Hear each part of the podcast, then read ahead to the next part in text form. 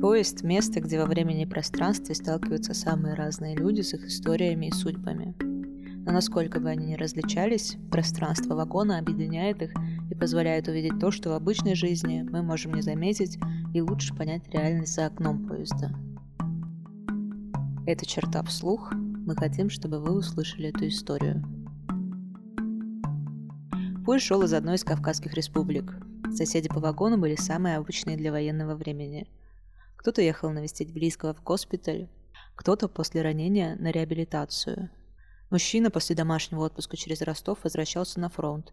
Еще один тем же маршрутом ехал работать на оккупированной территории. Мой сосед, представившийся Евгением, нижнюю боковушку на ночь не раскладывал. Ему лет 50, драповый пиджак свободно висит на узких плечах, длинные волосы спутались, очки с тонкими стеклами съехали на нос. Мы разговариваем несколько часов. И все это время он то мнет свою шляпу, то проверяет навигатор. Тот барахлит, Евгений нервничает. Мужчина едет на работу в Луганск. Что именно там нужно делать, Евгений не знает, но схожий опыт уже имеет. Зиму он провел в оккупированном Мелитополе. Откликнулся на вакансию разнорабочего и приехал за свой счет в Россош. Благо всего день дороги от дома.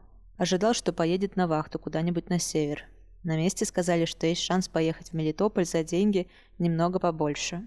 Я сел в автобус. Что мне терять-то? Вспоминает Евгений. Мы в Мелитополе жили в отеле. Но, скажем так, не с максимальными удобствами. Где-то туалет не работал, где-то не было душа, где-то чайника. Утром по дороге на рабочую точку давали бутерброд с сыром.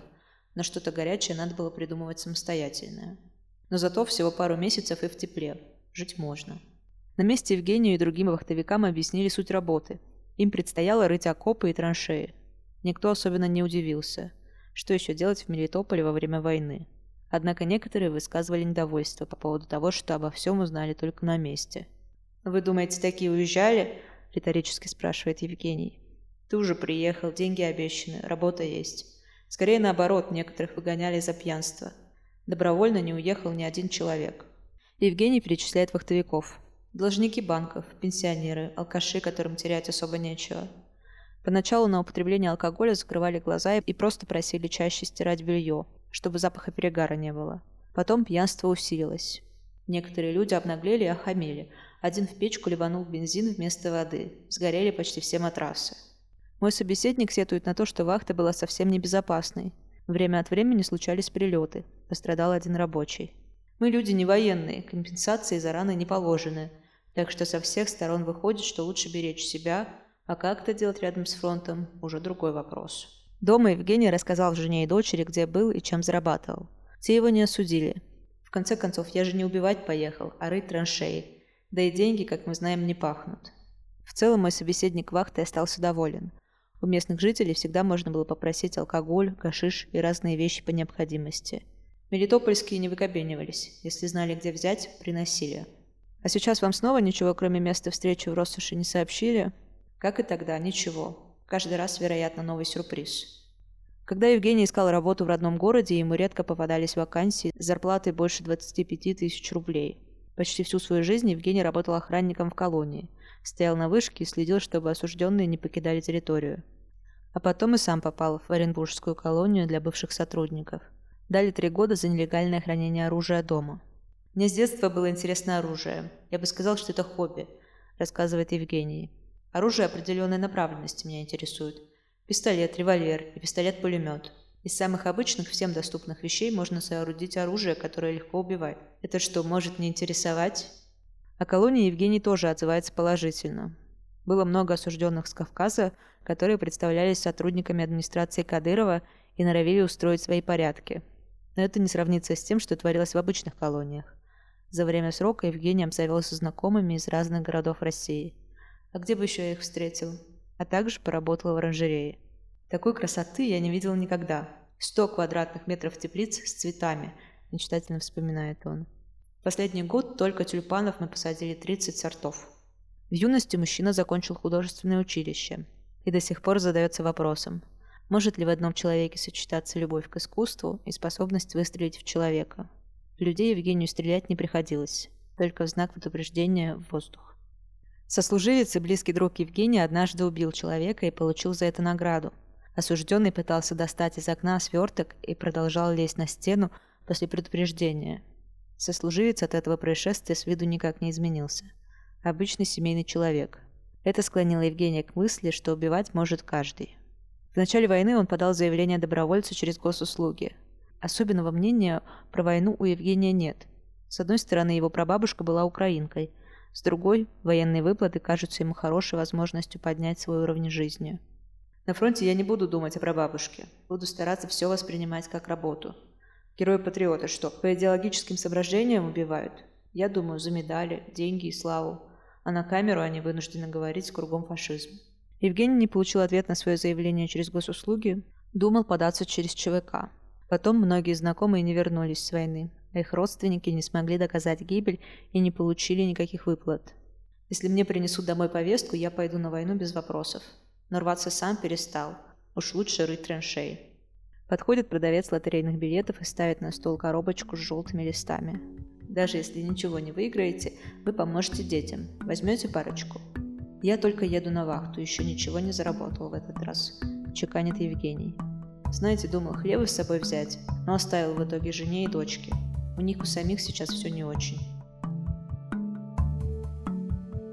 Рамзан совсем седой, но еще крепкий. Сидит с очень прямой спиной, все время поправляет хорошо выглаженную рубашку. Он везет пакеты с фруктами. Персики, яблоки и маленькие дыни. Сыну в госпиталь. Повестки пришли всем его пятерым сыновьям. Но на фронт пошел только младший, Юсуп. Рамзан говорит, что мальчик второй раз оформляет ранение и попадает на лечение. Рамзан тоже прошел войну. Его руки и шея до сих пор в широких рубцах. Он воевал на стороне сепаратистов в Первую Чеченскую. Рамзан презирает Единую Россию, верит, что Чечня скоро сможет стать отдельным государством. Он упорно называет проспекты Кадырова и Путина в Грозном на прежний манер, Ленина и Победы. Рамзан брезгливо смотрит на военных. Сын мне рассказывает, что 90% воюют за деньги. Они не Украину ненавидят, а просто убивают за деньги. Это уже обреченность своего рода. На следующее утро к Рамзану подходит Слава. По морщинистым синими наколками рукам и высохшему телу кажется, что Слава совсем пожилой. На деле же ему около 45. Он одет в военную форму, левая рука подвешена на косынку. «Рамзан, а выходит, это я по тебе стрелял в первую чеченскую?» Видимо, Слава прислушивался к вчерашним рассказам Рамзана. Глаза у Славы мокрые, цвет сразу не разберешь. Не то темно-изумрудный, не то просто серый. «Выходит». Рамзан сводит седые брови и смотрит снизу вверх. Нас как слепых котят бросили. Мы или нас, они сказали. Зато у вас город теперь красивый. А ты знаешь, Слава, мне совсем не нравится этот город. Грозный до войны был красивый. После люди редко что умеют отстраивать. Ты прости меня, Рамзан, если я тебя прогневал. Ох, я кофе прозевал, перелился. Дай мне тряпку. Рамзан протирает кулер. Да я прощаю все. Мы же видели тогда, что в основном быдло идет. Что сказали, то исполняет. Слава русский. Рос в поселке на Кавказе, семью тянула мать, в армию пошел, потому что западло было не пойти. Поехал прямиком в Чечню, потом вернулся. Работы не нашел, убил человека в пьяной драке, сел. В колонии убил милиционера, потому что система довела. И тянул бы свою двадцатку до конца, но прошлой зимой освободился через ЧВК «Вагнер». На волю попал только сейчас, после огнестрельного ранения. Одно плечо у него сильно ниже, мышцы еще не восстановились. Зато Слава успел заглянуть в родной поселок и едет на консультацию в Москву. И плацкартным билетом обеспечили, где еще такая благодать, как в армии. Не то шутит, не то восхищается всерьез военный. Я всегда знал, что на воле, что в армии, что в тюрьме за пацанов буду стрелять без жалости. Я воюю, потому что не хочу, чтобы на моей родине, на Кавказе, люди становились фашистами и кричали «Хайль Гитлер». Я сейчас видел, там два пацана идут по дорожке, по главной, блядь, сельской дорожке, я сам по ней в школу бегал. И зигуют. Я поговорил с ними по-мужски. Одна рука-то у меня рабочая. Они вроде бы поняли. Но мне бы хотелось, чтобы все поняли. Но это русские ребята ведь. Да, но идеи им приходят с Украины. Знаешь, ради кого я на самом деле на войне? Поднимает вдруг глаза Слава. Ради московской шунтрапы, безразлично говорит Рамзан, протирая стакан влажной салфеткой. Нет, мотает головой Слава. Ради моего солнышка я живу и воюю. На разбитом экране Самсунга он показывает белокурую девочку в костюме феи. На новогоднем детсадовском утреннике она звонко читает стихи и взмахивает пластмассовой волшебной палочкой. Это крайнее видео, а сейчас она уже в пятом классе. «А вы виделись когда-нибудь?» – спрашиваю. «Нет еще. Уж дули моей новый хахаль. Я думаю, он ей промывает голову, не дает видеться. Ну, хоть видео посылала. А раньше мы по мобильному каждый вечер созванивались. И то маза. Я как слышу это, папа, так таю. Ради этого слова на свободу хотел. А теперь хочу мира. Буду воевать до последнего. Слава глотает мутное пиво из пластика и пускает слезу. Жалко будет ее без отца оставить. Жалко. Но все-таки страна сейчас важнее. «Ну ты где воюешь хоть?» – спрашивает Рамзан. «В Каховке. Туда же вернусь после лечения, мне сказали. Я не чудовище. Мне в плен приходится брать. Я никому не проявлял ничего лишнего. Может, вы и смотрите что-то в интернете, но я лично никому мошонку не отрывал. А зачем? Есть начальство, без меня разберутся. Не я устроил войну, я на службе. Я делаю, что скажут. Илона, светловолосая и улыбчивая швея из Ростова, едет в поезде впервые за много лет. Всю дорогу она суетится и пытается навести уют. Протирает стол, раскрывает контейнеры с домашним пюре и котлетами, пшикает вокруг туалетной водой и переодевается в махровый халат. Она взяла с собой двух дочерей-подростков, чтобы навестить старшего сына в военном госпитале. Они несколько раз созваниваются с родственником, который уже добрался до места, и уточняют детали. Сколько человек в палате, не поднялась ли у мальчика температура. История у сына типичная. Мобилизовали в сентябре, скрываться было негде и не на что. Денег хватило только на неплохой бронежилет. Да и вокруг все тоже шли в армию, и войну не осуждали. Ранили, отвезли в госпиталь, теперь можно встретиться. «Я благодарна, что его не бросили», — повторяет Илона. Слава весело и зло показывает на меня. «А вы знаете, что она антивоенная? У вас сын в госпитале за нашу страну, а она осуждает». Хоть я ничего подобного не говорила, на несколько минут повисает пауза. «А какая разница?» — наконец говорит Илона. «У каждого свои взгляды. Все сейчас в одной лодке живем».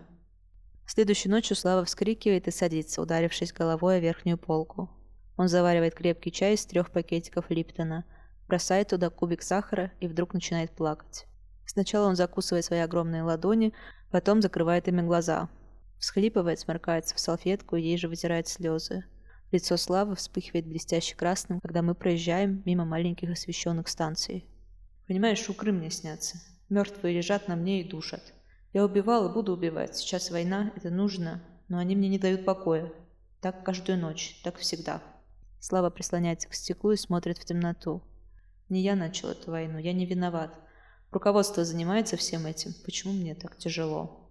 Перед самой Москвой одна из дочек Илоны говорит, что у нее пропала сережка с лунным камнем.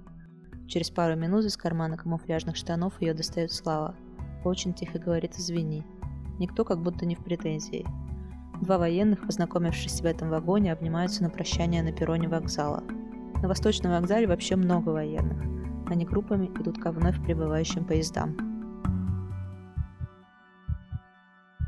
В описании к этому выпуску есть ссылки на материалы черты, где рассказывается о том, как войну переживают в России и Украине. Подписывайтесь на наш подкаст в социальные сети, оставляйте оценки и рассказывайте о нас друзьям.